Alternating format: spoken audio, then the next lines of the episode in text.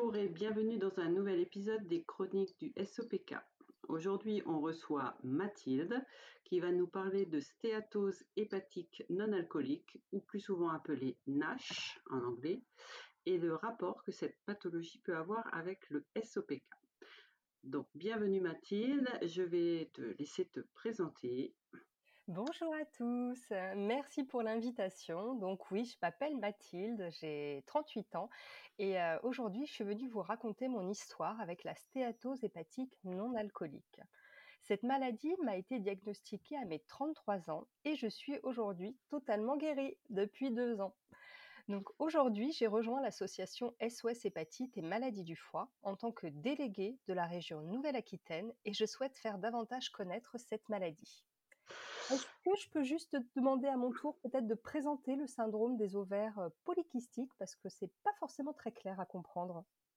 Oui, bien sûr. Alors, donc, euh, oui, je crois que ce podcast sera également diffusé sur, euh, sur ton réseau, donc pour la nage. Donc, oui, je peux présenter déjà l'association, hein, l'asso SOPK, puis en quelques mots le syndrome.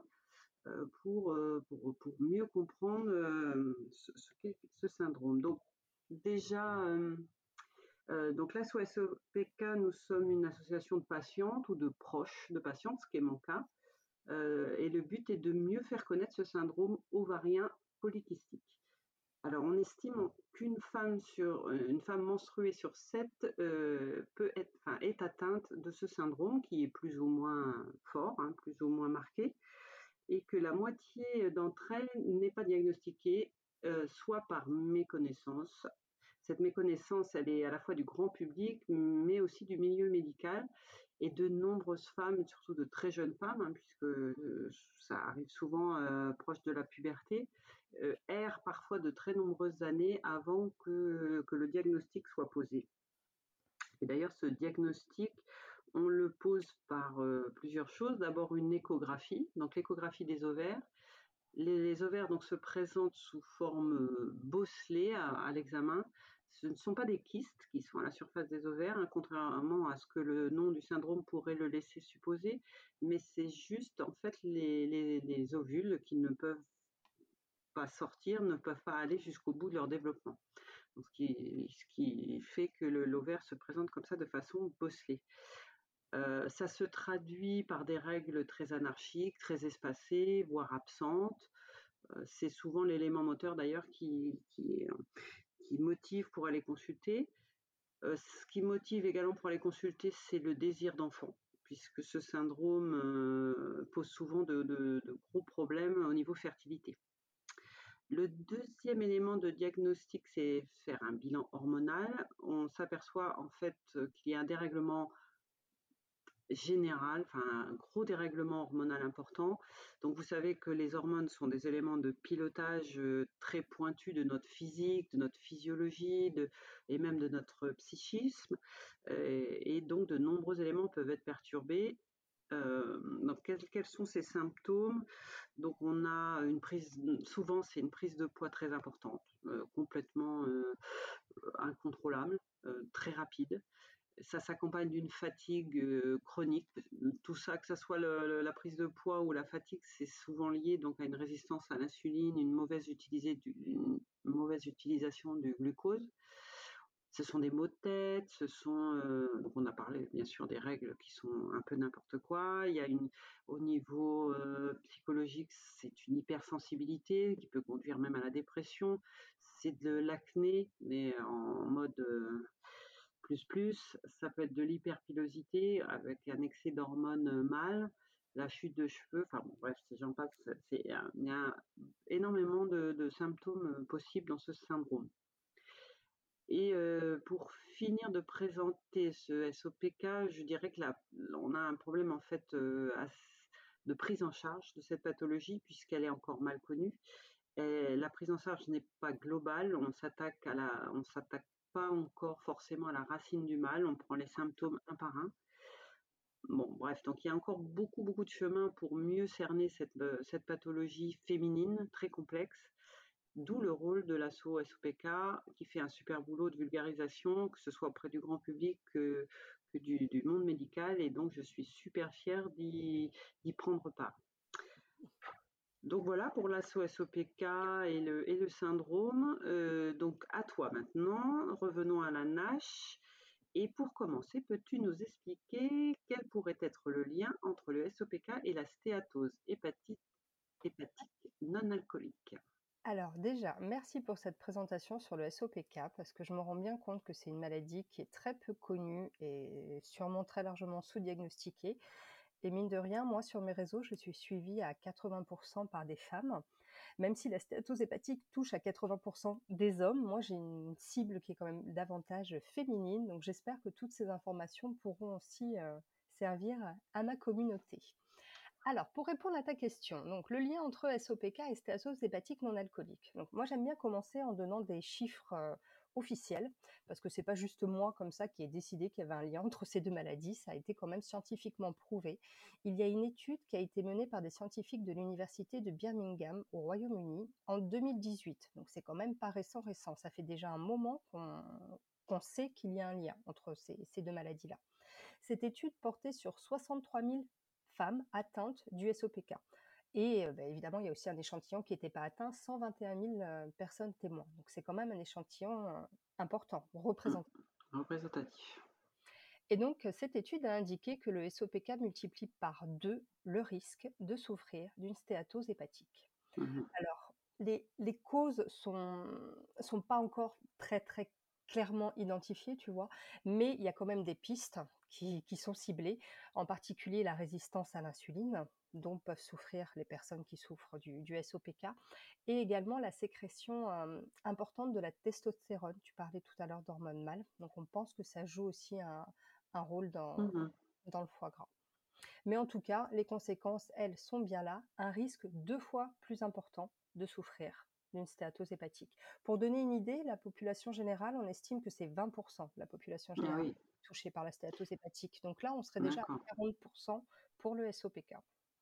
Et euh, là, je, t'ai entendu parler de NASH, de stéatose, de foie gras, etc. je vois que cette maladie peut porter plusieurs noms.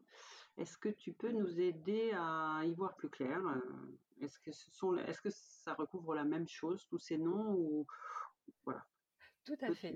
La, maladie, elle, est surnommée de plein de manières différentes. Donc, on a entendu la maladie du foie gras ou encore la maladie du soda.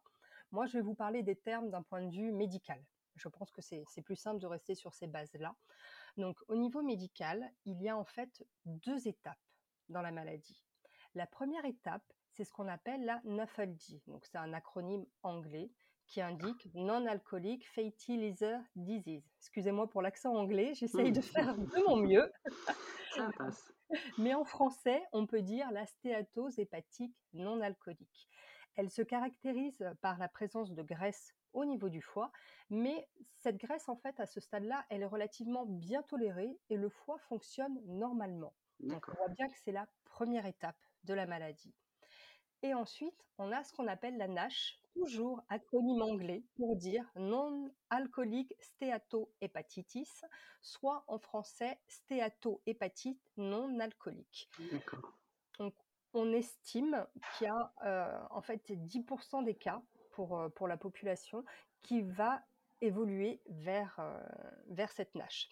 comme on l'a dit tout à l'heure, en plus, il y a, on estime que ce pourcentage est aussi plus important chez les personnes qui souffrent du, du mmh. SOPK, malheureusement, elles ont plus de chances d'avoir une stéatose hépatique et elles ont aussi plus de chances de euh, d'évoluer vers cette forme un peu plus avancée qui est la NASH.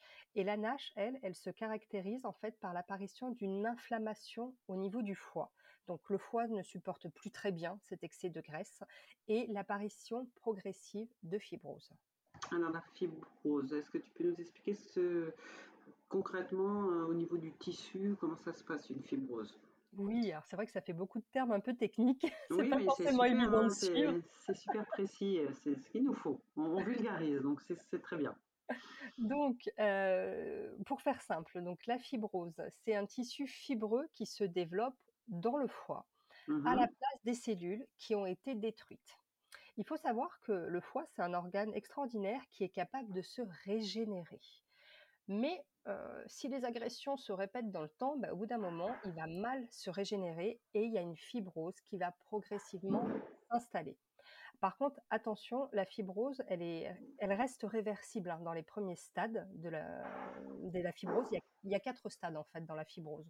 Donc les mmh stades F1, F2, F3, minimes, modérés et sévères, sont des stades qui sont toujours réversibles. Par mmh contre, le stade le plus avancé, F4, la cirrhose, lui, par définition, n'est malheureusement plus réversible. Oui, la cirrhose, c'est un mot qui fait peur. Et alors, cette maladie, comment est-elle diagnostiquée? Alors, donc, on a dit, la stéatose hépatique, c'est donc une accumulation de graisse au sein du foie. Dans 90% des cas, elle est d'origine alimentaire. Mmh C'est-à-dire que, grosso modo, on a une alimentation qui va être globalement plus riche, plus importante que les besoins de notre corps. Alors, on a souvent stigmatisé les, bah oui, les adeptes des produits sucrés, de la junk food, les sodas, la maladie du soda, ça vient de là en fait. Hein. Mmh mais euh, on peut aussi ne pas du tout être adepte de ces produits-là, mais simplement avoir une alimentation qui va être trop riche en glucides, en tout cas plus riche que les besoins réels euh, du mmh corps. Et souvent, c'est couplé en fait avec la sédentarité, par, euh, par le manque d'activité physique. Hein. Tout ça, ça va, ça va souvent ensemble. Donc j'ai dit dans 90% des cas que c'était d'origine alimentaire. Il reste donc 10%. Alors qu'est-ce qu'on retrouve dans ces 10%-là On retrouve des origines médicamenteuses. Alors c'est le cas par exemple après des chimiothérapies. Ou encore il y a certaines maladies auto-immunes qui peuvent aussi euh, attaquer, euh, attaquer le foie. comment est-elle diagnostiquée? Elle est diagnostiquée par imagerie donc c'est-à-dire une échographie abdominale, hein, très classiquement, mais ça peut être aussi un scanner ou un IRM. Le foie, en étant gorgé de graisse, en fait, il va briller à l'image. Mmh il va avoir une couleur blanche. Le repère pour, euh, pour l'échographe, hein, c'est euh, lorsque le foie est davantage blanc que le rein. Ça veut dire que là, il y a une présence de graisse qui est, euh, qui est trop importante. Donc c'est comme ça qu'on fait le, le diagnostic. Donc souvent, c'est un diagnostic qui va arriver par hasard. Moi, ça a été mon cas. Je passais une échographie abdominale pour toute autre chose. Et c'est là qu'on a vu que. Euh, Madame, votre foie brille. non, c'est pas drôle. Ça peut paraître drôle au premier coup, mais en fait, ça cache quand même quelque chose d'un petit peu moins drôle. ou alors, donc moi, c'était voilà une imagerie par hasard. Ou alors, on s'en rend compte lorsqu'il y a un bilan sanguin qui est perturbé. On a au niveau sanguin ce qu'on appelle des transaminases hépatiques. Elles sont mmh au nombre de quatre qu'on dose donc par bilan sanguin. Et je pense donc en particulier à celles qu'on appelle les ALAT, A-L-A-T, qui sont très spécifiques du foie. Et lorsqu'elles vont être un petit peu élevées, il n'y a pas besoin que ce soit extrêmement élevé. Hein. Pour vous donner une idée, les transaminases hépatiques, moi, pour mon âge, en étant une femme, parce que ça aussi, ça diffère, la norme max était à 35 et moi, je crois au maximum, je suis montée à 41 pour des alates. c'est vraiment une très, c'est très caractéristique ça de la stéatose hépatique, c'est une élévation mais modérée des mmh alates. Donc voilà, quand on a un bilan sanguin qui montre des transaminases hépatiques perturbées, la suite logique serait que le, que le médecin prescripteur euh, prescrive une, échographie abdominale pour vérifier euh, l'état du foie. Mmh et d'ailleurs, euh, avant de, peut-être de rentrer, toi, quelle est ton histoire en fait? Comment ça s'est passé pour toi? Tu as 38 ans, tu as l'air en, pleine forme. Comment ça s'est comment ça s'est passé? Quelle est ton histoire? Alors moi, ce qui s'est passé, donc ça remonte à 2017, j'avais réalisé un bilan sanguin de routine avec mon médecin généraliste qui avait montré donc des alates légèrement élevées, 37 mmh pour être précise, hein, au lieu mmh. de 35 max. Mais donc je vois ces résultats-là, je retourne voir mon médecin généraliste pour en parler avec elle. Mais en fait, il n'y a pas d'autres éléments perturbants, perturbés pardon, dans mon bilan sanguin. Donc pour elle, il n'y a pas de raison de, de s'inquiéter. quoi. Donc en fait, ça en reste là. Et ce n'est que quelques mois plus tard où je vais passer une échographie abdominale pour, pour autre chose. Et c'est là que l'échographe m'indique que j'ai donc le foie qui brille à l'échographie. Donc finalement, ce bilan sanguin très légèrement perturbé, euh, qui date de quelques mois avant, était déjà un signe en fait de la maladie. Mais à ce mmh moment-là, on, ne l'a pas vu. D'accord. Donc je passe cette échographie, j'ai un foie qui brille. Quelle drôle de de précision, je je ne comprends pas trop ce qui me tombe sur la tête. Bon, bah, comme tout le monde, en fait, j'ai le réflexe, hein, de regarder, de prendre mon téléphone et de regarder sur internet pour voir un petit peu ce qu'il en est et donc je découvre le terme de stéatose hépatique. Heu, j'avais à ce moment-là une ordonnance pour un autre bilan sanguin, donc heu, je vais le faire tout de suite pour vérifier un petit peu ce qu'il en est et là, bah, bingo, hein, j'ai des triglycérides qui sont aussi au no au-dessus de la norme. Il faut savoir que les Mmh triglycérides, en fait, c'est l'excès de sucre que le corps transforme en glaisse en graisse, pardon et c'est très typiquement des petites gouttelettes de triglycérides qui viennent se loger au sein même, heu, du foie. D'accord. Donc je retourne, voir, mon médecin généraliste, mais en fait entre-temps, j'ai essayé d'analyser un petit peu ma mon alimentation, mon hygiène de vie et je me rends compte que, je suis grande consommatrice de soda, en particulier un fameux soda noir à bulles Mmh. et je comprends que c'est cette consommation trop importante parce que c'est une consommation quotidienne, hein. On on peut boire un verre de soda de temps en temps, ça le corps est capable de le gérer, mais dans mon cas, c'était tous les jours et c'était trop et c'est ça Mmh. qui a rendu, mon foie malade. ouais. Ouais, on a du mal à y croire, mais c'est vrai que C'est très c'est très dangereux et encore une fois, donc d'où le surnom de maladie du soda, mais bon, vous allez voir un petit peu plus tard aussi dans mon histoire que c'est c'est pas que une maladie du soda, ça ça il y a d'autres choses derrière, quoi. d'accord. Donc bon, à ce moment-là, je retourne voir mon médecin généraliste, je lui parle de cette hypothèse, elle la valide, donc OK, bon, pour moi l'objectif est simple, il faut que je stoppe complètement cette consommation de soda. C'est ce que je fais, quelques mois plus tard, le bilan sanguin suivant montre une amélioration, tout est redevenu dans les normes, c'est très bien. Mais par contre, à l'échographie, le foie gras est toujours là. Il Il disparaît pas. brille. Alors il faut savoir qu'à ce moment-là, donc moi j'ai un léger surpoids, hein, j'ai un IMC égal à 25, hein, c'est l'entrée du surpoids et j'ai donc quelques kilos à perdre, mais je n'arrive pas à perdre ces quelques kilos. Donc je me je m'oriente vers un médecin nutritionniste, donc un professionnel de de l'alimentation. Cette première tentative sera un échec. Bah oui, ça ça marche pas toujours du premier coup, hein. Si c'était simple de perdre du poids, je crois que ça se saurait, mais c'est c'est pas le cas. Mais heu, en tout cas, ce ce médecin-là aura la très bonne idée de m'orienter vers un médecin hépatologue. C'est donc un médecin spécialiste du foie et c'est ce médecin qui va me faire passer mon premier fibroscan. Alors, c'est encore des termes un peu techniques, mais c'est important de parler du fibroscan. Le fibroscan, euh, c'est un outil non invasif qui permet de mesurer la, présence de fibrose. Donc, ça se présente comme une échographie. On va le positionner en fait à droite au niveau des côtes parce que le foie est caché là, juste, juste sous les côtes, sur notre côté droit. Et en fait, il envoie une onde et en fonction de la vitesse de, de propagation de cette onde, en fait, on peut évaluer s'il y a de la fibrose ou pas. Mmh dans mon cas, il n'y avait pas de fibrose. hein. J'étais sur un stade débutant de la maladie. Et pour les appareils euh, dernière génération, ils indiquent également ben, en fait, le, le pourcentage de présence de graisse. Donc on peut euh, savoir à quel stade de la maladie on est. Donc moi, à ce moment-là, j'étais à, à un stade modéré de la maladie. D'accord, Donc là, même. on est, tout ça, ça s'est passé en 2019. Bon, 2020 passe avec tout le contexte de, de pandémie qu'on connaît. Donc c'est c'est une année un petit peu blanche, moi, au niveau suivi médical. Donc je reprends tout ça en main en 2021. Je passe un fibroscan de contrôle. Et, et là, c'est la douche froide, en fait, parce que le fibroscan montre une aggravation de la maladie. Je suis passée d'un stade modéré à un stade euh, avancé, à, à une forme grave, en fait. D'accord, J'ai toujours pas de, de fibrose, hein, mais euh, la maladie progresse. Et ce qui est très, ce qui fait vraiment un électrochoc chez moi, c'est que quelques mois avant, j'ai passé un bilan sanguin qui lui est totalement dans les normes. d'accord. Donc c'est non corrélé là. Comme quoi, un bilan sanguin normal, ça permet de donner des indications, mais ça permet pas de faire des diagnostics. Mmh mh, Donc, d'accord. ça n'a pas empêché, malgré l'arrêt du soda, euh, que la maladie a continué à évoluer. Donc ça veut dire qu'à ce moment-là, en fait, dans ma vie, donc certes, j'ai enlevé les sodas, mais j'ai encore une alimentation qui est globalement trop riche. Je ne pratique pas d'activité physique et tout ça, ben, ça, ça fait un terrain pour que, pour que la maladie euh, évolue, quoi. D'accord.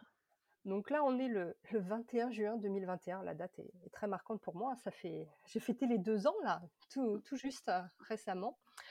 Euh, donc voilà. Bon, ce jour-là, bon, concrètement, enfin moi, je, je vais passer la journée à, à beaucoup pleurer, à beaucoup m'inquiéter, à essayer de trouver une raison qui expliquerait mais pourquoi la maladie évolue, bon sang, alors que j'ai mon bilan sanguin qui est normal, quoi. Et bien évidemment, je trouve pas de réponse. hein. La, la journée se passe, j'ai pas de réponse, mais en tout cas, ben, il est 16 heures, il est l'heure pour moi d'aller chercher mes enfants à l'école, parce que donc, je suis maman, j'ai trois enfants, et il est hors de question que mes enfants me voient dans cet état-là. Et puis moi, il est hors de question que je reste dans cet état-là non plus. Donc là, je me dis, je suis un choix. Voilà. J'ai deux possibilités maintenant dans ma vie. Soit je continue comme ça et je croise les doigts pour pas que ça évolue en H, en, sach- en sachant que c'est quand même mal barré l'affaire parce que ça hum, évolue alors que Ça voilà. évolue.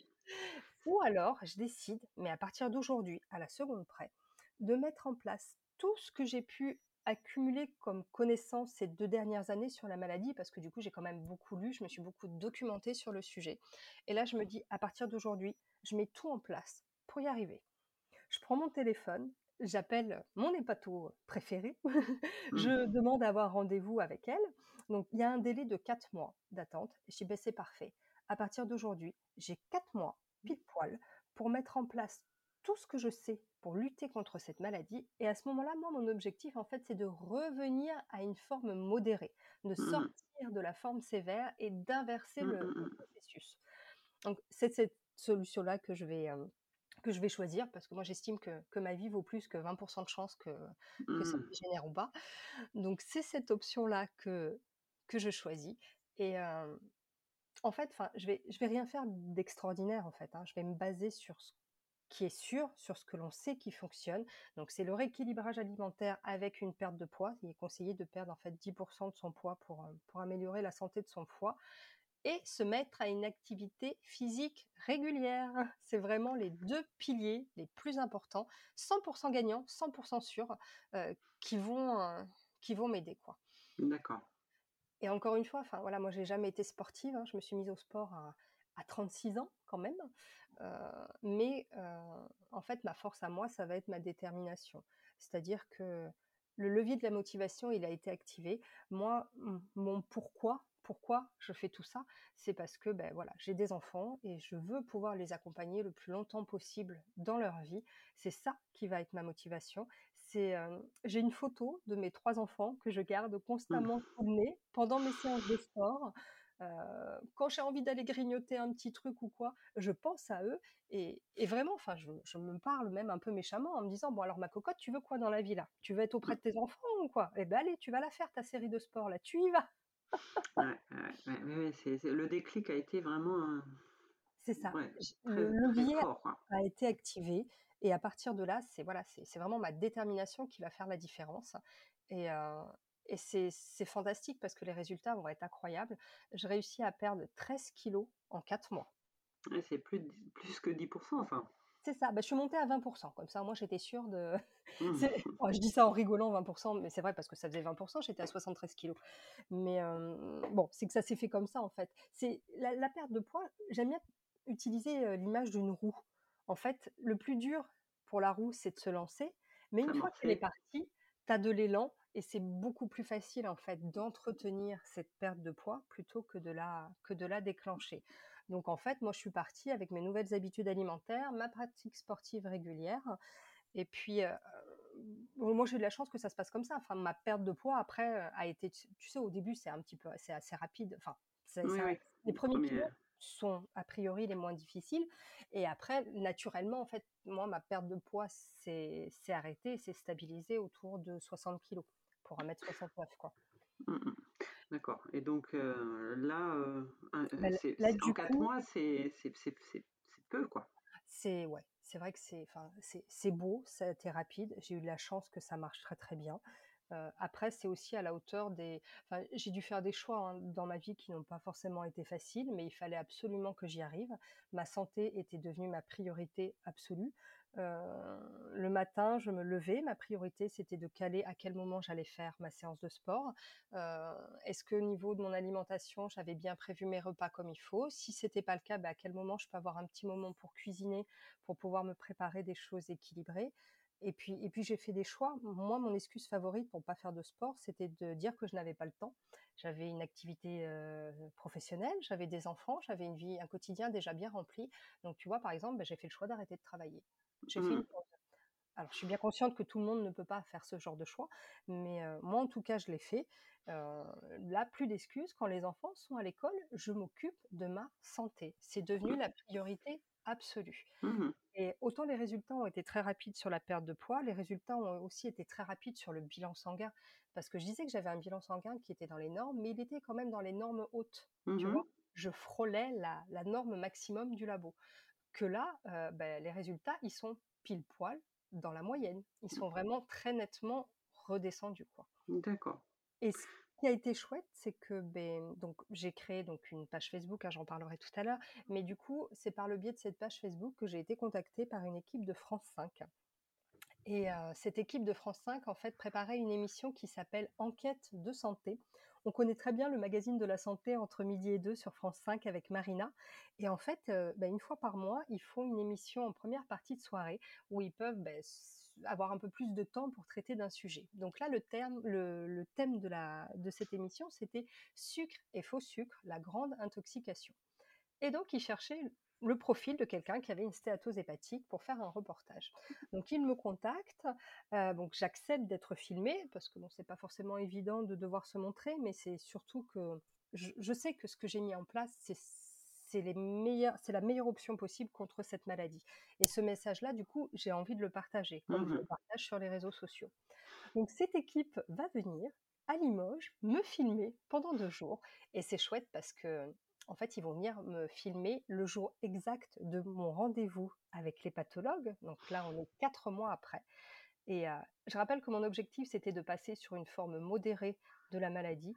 Et en fait, ce jour-là, ils vont filmer en direct ben, ma guérison. C'est-à-dire que le fibroscan va montrer que mon foie est redevenu totalement sain. totalement sain. Plus de traces de stéatose hépatique en quatre mois. Mmh ouais, donc là, traitement, traitement de choc. Ben, c'est ça. Et, d'ailleurs, en parlant de traitement euh, médicamenteux, est-ce qu'il est existe un traitement euh, pour la NASH? Alors, actuellement, il n'existe pas de médicament pour la stéatose hépatique. Alors, je dis bien actuellement, au jour où on enregistre là ce, podcast ensemble, parce que bon, on sait qu'il y a des choses, il y a des essais cliniques qui sont en cours. Euh, bon, il y, a, un médicament là qui, qui, est passé phase 3 aux États-Unis. Donc voilà, il est très très probable que dans un avenir assez proche, il y ait des traitements médicamenteux qui arrivent. Mais au jour d'aujourd'hui, ce n'est pas le cas. Le seul traitement, entre guillemets, est de perdre du poids. Donc 10% de son poids avec un rééquilibrage alimentaire et avec une activité physique régulière. D'accord. Et donc, les... Hum, est-ce que tu peux nous en dire plus sur les conséquences de cette maladie? Tout à euh, fait. Alors, donc, les conséquences, à terme, on en parlait tout à l'heure, c'est l'apparition de fibrose qui peut aller jusqu'au stade de la cirrhose, qui elle après est accompagnée de toutes ces complications. Euh, elles sont assez nombreuses, mais on peut parler par exemple du terme du le cancer du foie. Ça c'est quelque chose de très parlant et que tout le monde connaît. C'est ça les complications à long terme. Mais il faut quand même savoir que même avec une simple, j'ai envie de dire, entre guillemets encore une fois, stéatose hépatique, même avec une forme débutante, il y a quand même un risque accru de maladies cardiovasculaires et de diabète. Donc l'enjeu, c'est vraiment de réussir à diagnostiquer cette maladie au plus tôt afin de pouvoir laisser une chance aux malades de pouvoir mettre en place des actions pour faire régresser, voire pour guérir cette maladie. Parce que voilà, dans la très très grande majorité des cas, c'est quand même une maladie qui est réversible. On peut mmh guérir. Et d'ailleurs, on parle de cirrhose, euh, de foie, etc. Euh, on a souvent euh, tendance à le rapporter à l'alcool, à l'excès d'alcool ou d'alcoolisme, etc. Est-ce que tu peux nous, nous, nous, enfin, bien différencier, bien nous expliquer la différence? Alors, l'alcool, en fait, donne une stéatose hépatique alcoolique. Nous, là, on parle de stéatose hépatique non alcoolique. D'accord par définition, l'origine, en fait, donc c'est bah, dans 90% des cas l'alimentation. Mais parfois, c'est vrai que les, deux causes peuvent être mélangées, en fait. On peut avoir peut-être une consommation d'alcool un petit peu trop importante en cas d'événement festif ou un petit peu trop régulière, et avoir aussi à côté bah, une alimentation qui va être un petit peu trop riche. Donc voilà, en tout cas, que ce soit l'alcool ou l'alimentation, les, dégâts sur le foie sont les mêmes. Quoi. Mmh d'accord. Alors, donc là, on est à peu près au clair avec la maladie. Alors, quel, Quel message souhaiterais-tu passer, heu, adresser aux femmes qui qui écoutent ce podcast? Alors, ce que j'ai envie de dire, c'est que d'abord, l'une des des revendications que nous portons à SOS Hépatite et Maladies du foie, c'est que chaque femme souffrant d'un SOPK puisse bénéficier systématiquement d'un dépistage de la NASH. D'accord. Ça me paraît vraiment hyper important. Donc, ce que j'ai envie de dire aux femmes qui nous écoutent là, c'est que je les invite vraiment vivement à en parler avec leur médecin généraliste afin de demander la vérification des transaminases hépatiques lors euh, de leur prochain bilan sanguin. D'accord. Et heu, quel conseil donnerais-tu donc à une personne qui vient de se voir diagnostiquer une stéatose hépatique? Alors la toute première chose que j'aimerais lui dire, c'est d'abord que cette maladie est réversible dans la très très grande majorité des cas. Il faut bien se mettre ça en tête. Il est possible d'en guérir. D'accord? C'est vraiment le point le, le plus important à Mmh. retenir. Mmh. Et ensuite, parce que j'ai quand même d'autres choses à dire, Mmh. heu, bah, je l'inviterai à me rejoindre sur mes réseaux sociaux. Donc Tout à j'ai fait. je disais tout à l'heure, donc j'ai une page Facebook qui s'appelle «Mon combat contre la stéatose hépatique». Il y a également un compte Instagram du même nom. On peut les reconnaître facilement avec un joli petit logo rose avec un foie qui, d'un côté, a un bras avec une haltère pour symboliser l'activité physique et de l'autre côté, une assiette de fruits et de légumes pour montrer l'équilibre alimentaire. Donc quand vous voyez ce petit logo rose très girly, c'est moi qui me cache derrière. Et puis, beh, je l'inviterai, à participer aussi au groupe de parole pour malades que j'organise toutes les 2 semaines. C'est une rencontre virtuelle, hein, c'est pas en vrai, c'est via un un logiciel internet, mais du coup qui est ouvert, bah, à toute personne francophone, hein. Des fois, moi, j'ai des personnes de d'autres pays qui viennent et donc, je l'inviterai vraiment à se rendre à à participer, pardon, à ces à ces temps d'échange parce que l'entraide entre malades est vraiment, est vraiment, je trouve, un élément, très motivant dans son parcours santé. Tout à fait. C'est le cas aussi, heu, ce que l'on veut faire aussi dans la la SOS-OPK. eh bien, C'est l'entraide entre malades. C'est ça.